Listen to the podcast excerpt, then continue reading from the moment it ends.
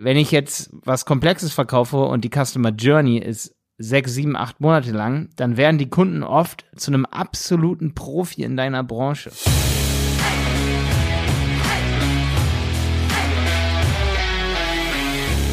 Schön, dass du heute dabei bist bei dieser Podcast-Folge im Content Chaos Podcast. Heute mal weniger Chaos. Ich habe mir echt acht, neun Sachen hier aufgeschrieben zum Thema.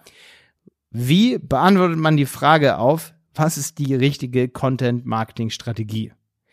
Was gibt's da für Punkte, die man durchgehen sollte, um für ein Unternehmen eine gute Strategie zu entwickeln?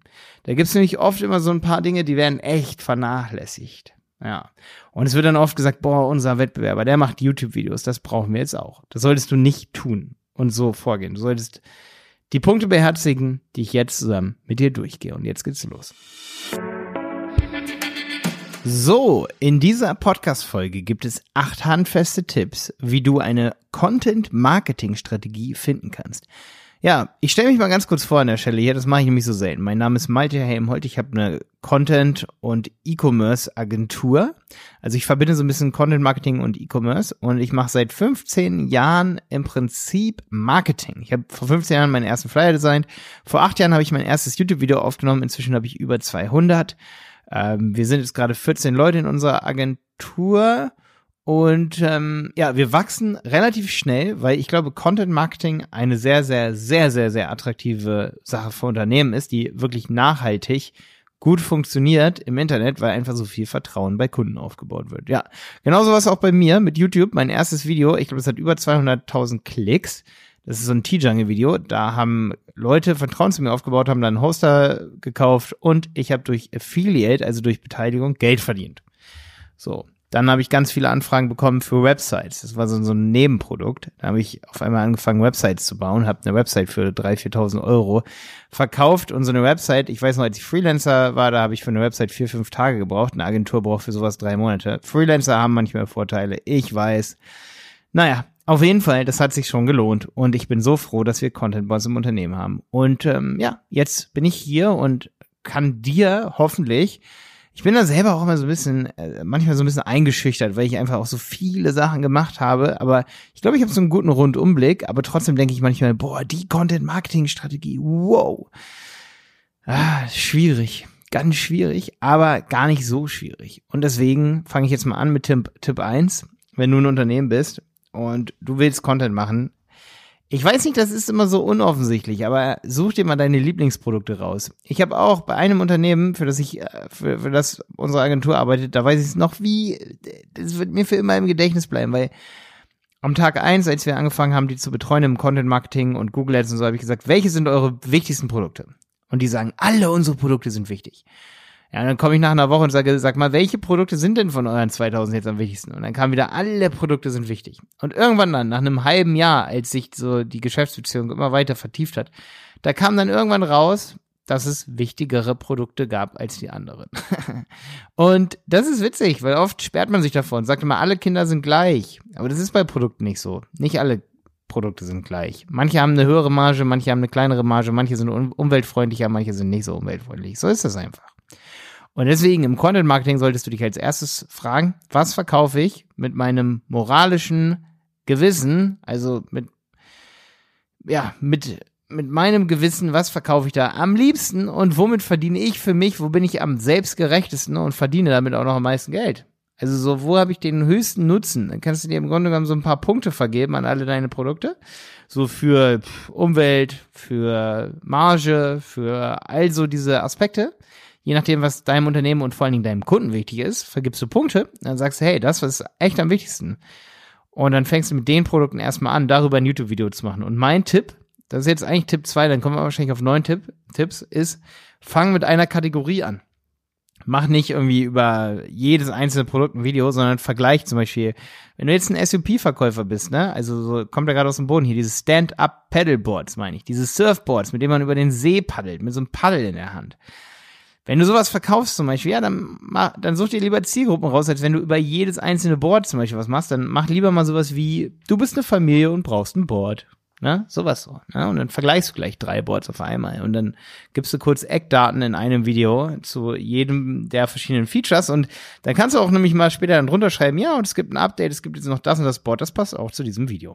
Das ist mega geil, weil dann hast du nicht so ein Board, stellst das vor und das ist wieder in einem halben Jahr nicht mehr aktuell, weil dann hast du ein Board mit Carbonfasern drin rausgebracht oder irgendwie sowas. Ne? Okay, Punkt Nummer zwei. Analysiere, wie bei der Dienstleistung oder bei den Produkten, die du verkaufst, die Customer Journey aussieht. Wie sieht es überhaupt aus? Beim SUP zum Beispiel, so ein Stand-Up-Paddleboard. Jeder gibt doch bei YouTube ein Stand-Up-Paddleboard, Bluefin Stand-Up-Paddleboard, Aquamarina.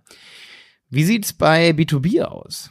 Gibt es da vielleicht auch jemand bei YouTube ein? Da muss man immer ganz genau gucken. Da muss man gut gucken. Oder wird es bei YouTube eingegeben oder bei Google, meine ich, und dann kommt ein YouTube-Video oben. Das kann ja auch sein. Dann sagt der Kunde zwar, boah, das wird bei YouTube nicht eingegeben, aber vielleicht kommt YouTube, Google auf die schlaue Idee.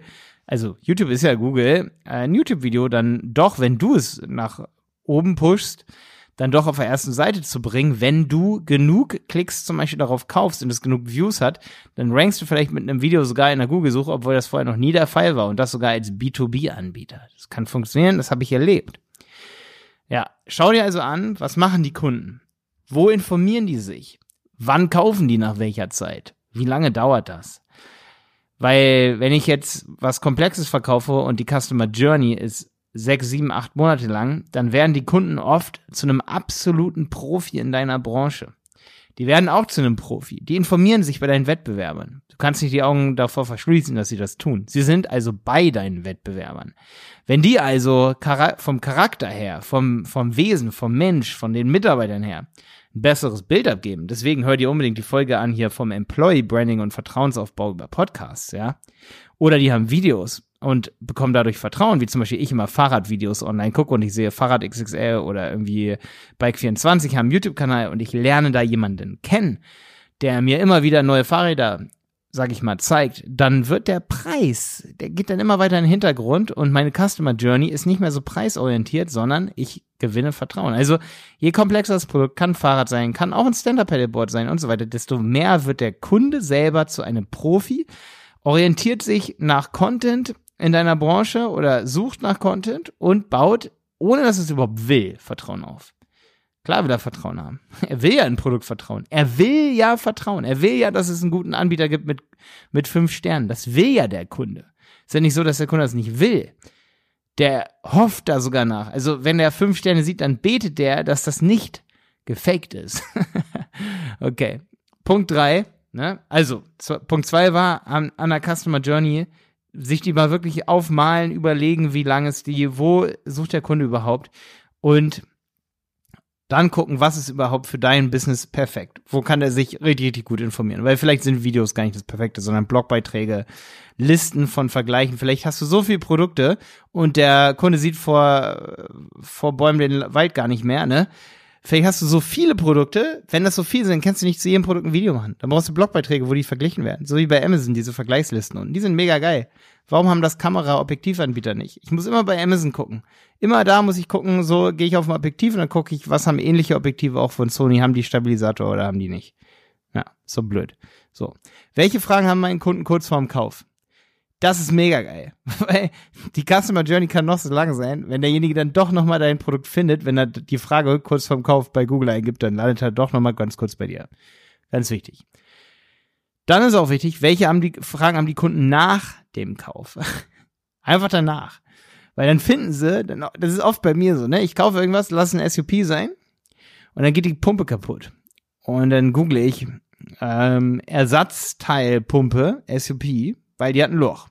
Und dann bist du der SUP, also der Stand-Up-Paddleboard-Anbieter, der die Pumpe hat, die keine Löcher bekommt. Dann kaufe ich bei dir die Pumpe und mein nächstes SUP wird auch bei dir gekauft.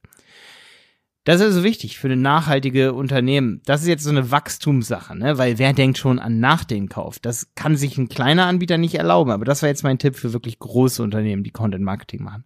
Welche Fragen haben Kunden nach dem Kauf? Ja, und dann welche Formate lassen sich in deinem Unternehmen um, umsetzen? Du kannst nur eine geile Instagram-Story machen, wenn du jemanden bei dir im Unternehmen hast. Zum Beispiel, neulich hat mir ein Unternehmer erzählt, dass er auf einmal festgestellt hat, dass in seiner Packstraße eine Instagramerin arbeitet, die 50.000 Follower hat. Aber damit er eigentlich gar kein Geld verdienen will, die macht das nur, weil ihr das Spaß macht. Das fand ich auch richtig geil. Nee, aber finde solche Menschen bei dir im Unternehmen oder Kollegen, die wirklich Bock drauf haben auf irgendein bestimmtes Content-Marketing-Format und dann fang an damit. Content Marketing ist leider etwas agiler. Das heißt, wenn, wenn du hier Strategie eingegeben hast und damit diese Folge findest, Content Marketing Strategie, dann wirst du merken, dass Content, eine Content Marketing Strategie, da explodiert einem der Kopf, ne, noch, noch viel loser ist. Eine Content Marketing Strategie ist noch viel loser als irgendwie so eine Google Ads Strategie, die sich schon jeden Tag leider ändert. Content Marketing Strategie kann sich auch zweimal am Tag ändern. So. Wie sieht die richtige Strategie, äh, Struktur für die Unterne Informationsverarbeitung aus? Was habe ich damit gemeint? Das habe ich mir jetzt hier aufgeschrieben. Das ist meine nächste Sache. Äh, wie sieht die richtige Struktur aus? Ja, genau so ist es. Also ich weiß es jetzt nicht. Es ist oft so, dass Kunden zu uns kommen und sagen, wie lang ist denn so eine Podcast-Folge bei euch? Und dann frage ich immer, ja, wie ist denn das Thema? Oder was will denn der Kunde hören über dieses Thema? Wenn du was Spannendes zu erzählen hast, dann kann, kann es auch ruhig drei Stunden gehen. Na, also Struktur bedeutet, womit fange ich an? Da habe ich einen wichtigen Tipp für dich. Bei einem YouTube-Video beim Produkt sollte als erstes in, ersten, in der ersten Minute, da habe ich mal so ein richtig geiles Video geguckt, da kannst du schon mal ganz kompakt für alle, die ungeduldig sind, können in der ersten Minute jeweils zehn Sekunden alle USP des Produktes zusammengefasst werden. Spaß für den Leuten wirklich Zeit, weil vielleicht kann dein Produkt gar nicht das, was die Leute, ähm, ja, was die Leute gucken, dann geben die Leute, äh, was die Leute haben wollen, dann gucken sie das ganze Video nicht, geben den Leuten äh, dein Video nicht gleich ein Dislike, ne? Nee, aber jetzt mal ganz im Ernst, also dann sehen sie das und sehen dann hoffentlich, boah, das kann die Sachen, also wird das Video noch spannender für mich und die Absprungrate ist dann nicht mehr so hoch. Also du musst ein Video versuchen, so aufzuarbeiten und so ist es auch bei den Blogartikeln und so weiter, dass es von, spannend von Anfang an ist, dass es immer konträr zu der Struktur bei uns, ähm, die wir gelernt haben in der Schule, dass man mit dem besten Punkt aufhört, weil das so besonders poetisch ist. Nee. Also Struktur ist relativ wichtig. Wie möchte der Kunde Informationen über dein Produkt verarbeiten. Der möchte natürlich so viel wie möglich am Anfang wissen, hakt dann ab, ja, das Produkt ist gut für mich und dann möchte er ganz detailliert wissen. Also, ne, dann, dann geht's richtig los, das Video. Also, du musst schauen, wie ist die richtige Struktur? Ist das Video kurz, lang? Wie ist es aufbereit, aufbearbeitet? Soll es inter, soll es ein Interview sein? Reicht vielleicht sogar schon Mitschnitt von einem Gespräch vom Strategie-Meeting über das Produkt und so weiter und so fort. Also, wie ist die Informationsverarbeitung beim Kunden? Was möchte der haben? Und was würde der sich auch anhören oder angucken? Und ich kann dir nur von Anfang an sagen, was es nicht gibt, da kann man nicht drüber urteilen, ob sich das jemand anhören würde oder angucken würde. Ne? Also, was man noch nie ausprobiert hat, so im Markt. Da kann man es vorher nicht sagen. Man muss da ganz viel ausprobieren einfach. So zum Beispiel ein Mitschnitt vom Meeting von einem großen Unternehmen. Total geil, Alter. Wer würde sich das nicht anhören? Okay, ja, aber im Prinzip stellst du bei dem Tipp hier die Informationsverarbeitung, wie und in welcher Reihenfolge und in welcher Geschwindigkeit werden Informationen über deine Produkte und Dienstleistungen verarbeitet. Ja. Wie konsumiert der Kunde den Content in seiner Customer Journey? Ist ein ähnlicher Punkt. Ne? Ähm, der Kunde möchte entweder was hören, möchte was schauen, äh, möchte Vergleiche haben. Also ab, unabhängig jetzt mal davon, so wie verarbeitet er die Information, sondern mehr so in Richtung, ähm, was genau möchte er gucken und ähm, ja, ist es, ist es besser, wenn er ein Video bekommt, weil er möchte keinen Podcast darüber hören oder irgendwie so. Oder er möchte kein Video gucken. Bei uns ist es zum Beispiel so, dass die ganzen Manager, die hören sich lieber einen Podcast an, weil die haben gar keine Zeit, bei YouTube-Videos zu gucken. Das heißt, wir können eigentlich mehr Podcasts machen und damit unsere Traumkunden gewinnen. YouTube ist mehr so ein Ding, dass wir versuchen, noch mehr Reichweite zu generieren und auch sehr viel ausprobieren für unsere Kunden. Aber ähm, ich muss echt sagen, Podcast hat bei uns ganz viel geändert. Ja, und dann kann man natürlich noch nachschauen, das ist der letzte Tipp, um die richtige Strategie anzugehen.